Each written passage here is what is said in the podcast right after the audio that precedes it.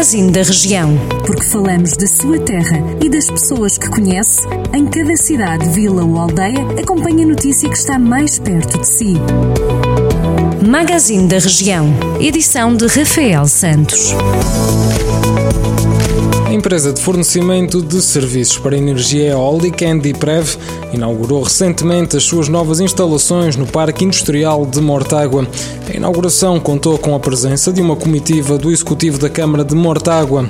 A Endiprev, que emprega 250 trabalhadores, esteve instalada no ninho de empresas do município.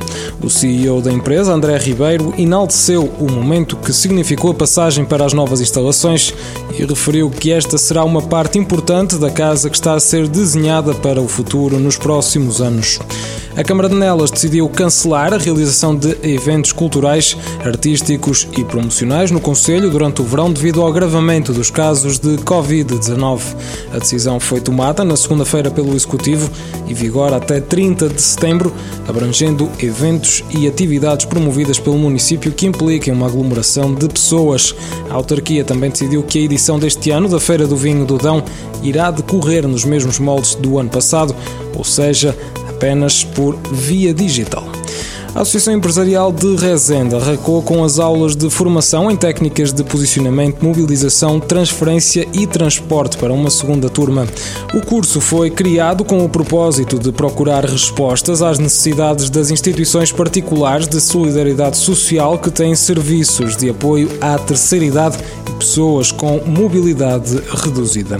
A Câmara de Sátão vai requalificar os acessos à Quinta da Miuzã num projeto de requalificação aprovado pela Comunidade Intermunicipal Viseu Dom Lafões. O investimento será de mais de 257 mil euros. Numa nota, o Executivo presidido por Paulo Santos explica que a requalificação visa promover uma maior qualidade de vida da população através da melhoria das acessibilidades do espaço público envolvente e das áreas de estacionamento. Pode ler estas e outras notícias sempre que quiser na íntegra em jornaldocentro.pt. Jornal do Centro, a rádio que liga a região.